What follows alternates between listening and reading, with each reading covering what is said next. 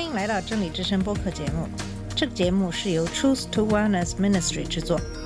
在这个节目里，我们要从一个不一样的角度向你介绍圣经和基督，带你走进一个属灵的世界。我们的节目在每个星期二、四、六更新，欢迎你的收听和关注。all the colors of the rainbow. 你好，我是马军。我们今天会继续讨论了关于选举的话题。在上期的节目里，简单的介绍了美国目前政治环境，以及大部分基督徒的政治倾向，以及他们反对民主党的很多原因。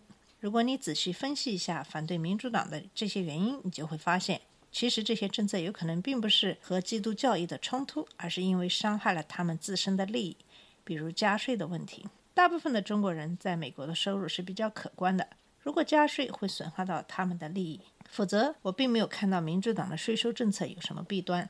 曾经一个基督徒朋友跟我讲过，反对税收的理由就是觉得政府来管理这些资产比较官僚，效率不高。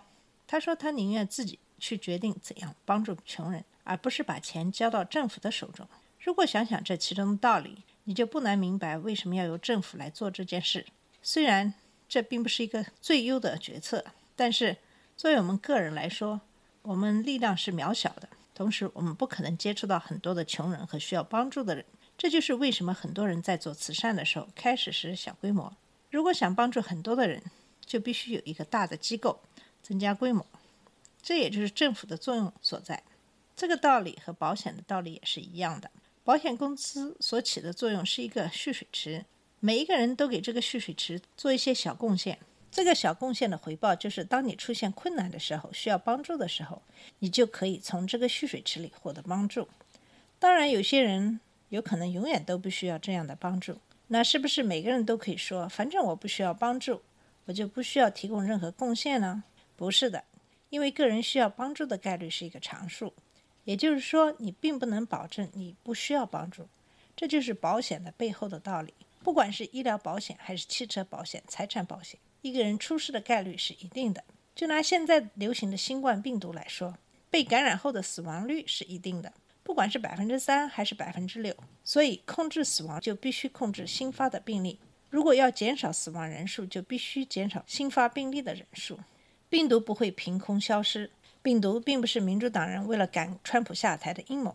病毒不会因为川普的谎言就自动消失。就像德国的总理默克尔说的：“你不可以用谎言来对付新冠病毒，必须要用科学的态度来解决这个问题。”说了这些，我们还是要回到圣经的教义上，来看看什么样的态度才是符合圣经的教义的。我们前面谈到，基督耶稣给我们的最大的诫命是爱，正如马太福音二十二章三十八到四十节所讲的：“你要尽心、尽性、尽意爱主你的神。”这是诫命中的第一，且是最大的。其次也相仿，就是要爱人如己。这两条诫命是律法和先知一切道理的总纲。基督耶稣不喜欢的是什么呢？是那些假冒伪善的人。耶稣在福音书中很大一部分是斥责当时法利赛人的假冒伪善、言行不一。这是耶稣时代犹太人信仰中的一个大问题。假冒伪善也是基督徒的致命伤。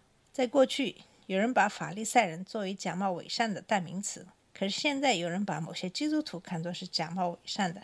最重要的是，很多人还不认为他们自己假冒伪善，还真的认为他们的信仰是虔诚的，还真的认为他们是很好的基督徒。包括很多教会的牧师。在美国自由大学发生的一件事，就是一个很好的证明。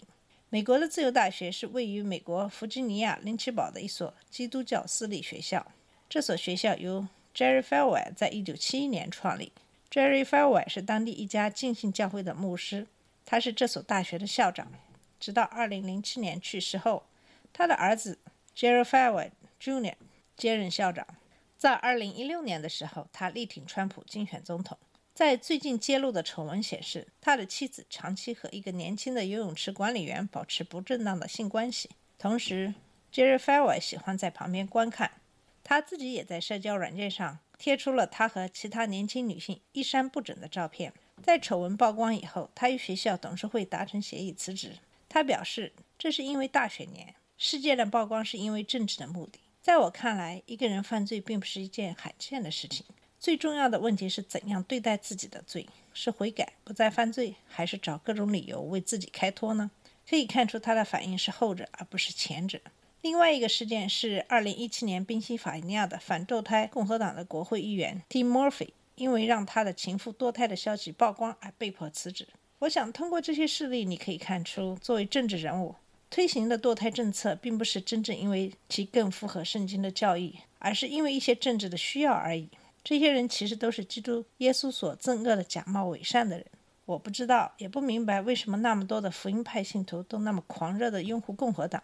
要知道，当对一个人的崇拜变成了一种信仰，那这就变成了宗教或是邪教。圣经里明确表明不可以信偶像。我倒觉得现在很多福音派教徒对川普的信仰变成了宗教信仰，变成了比基督耶稣的教导更重要的一个使命。再说到这个反堕胎的问题，我并不是支持堕胎。可是我觉得堕胎根本就不是一个应该由法律来决定的议题。如果是因为基督的教义不杀生、尊重生命来支持对这个政策的原因，那么既然是不杀生、尊重生命，就应该尊重所有的生命。这也就是说，要废除一切死刑。我们知道，在美国还有二十五个州还有死刑。就在最近，联邦政府对几个死刑犯执行了死刑。可是我却没有看到很多的福音派的教徒出现反对的声音。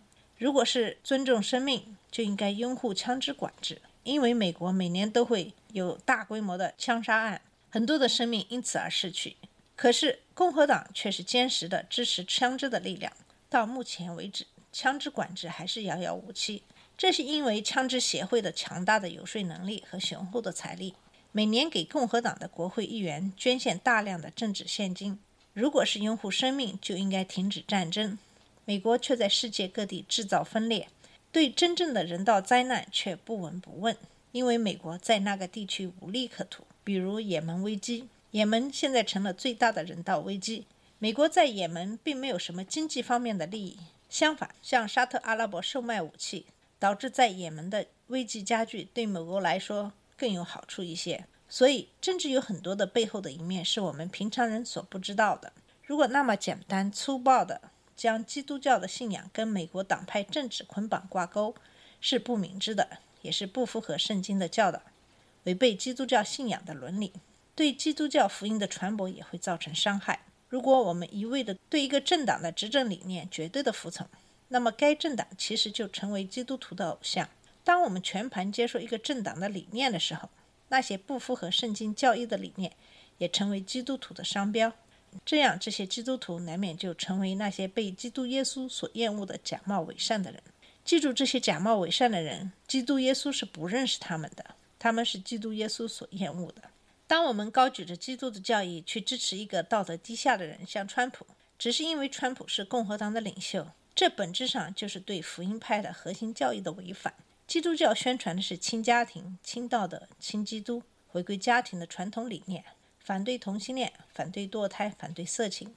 可是看看川普的道德水准，在婚姻内出轨三次，每次换一个老婆。在现在的第一夫人怀孕期间，和 Stormy Daniel 在拉斯维加斯的旅馆鬼混。因为要竞选总统，怕事情曝光，让他的私人律师给 Stormy Daniel 付十三万美金的封口费。最后事情还是曝光。凡是为川普做事的人，现在基本都被关在监狱里，或是官司缠身。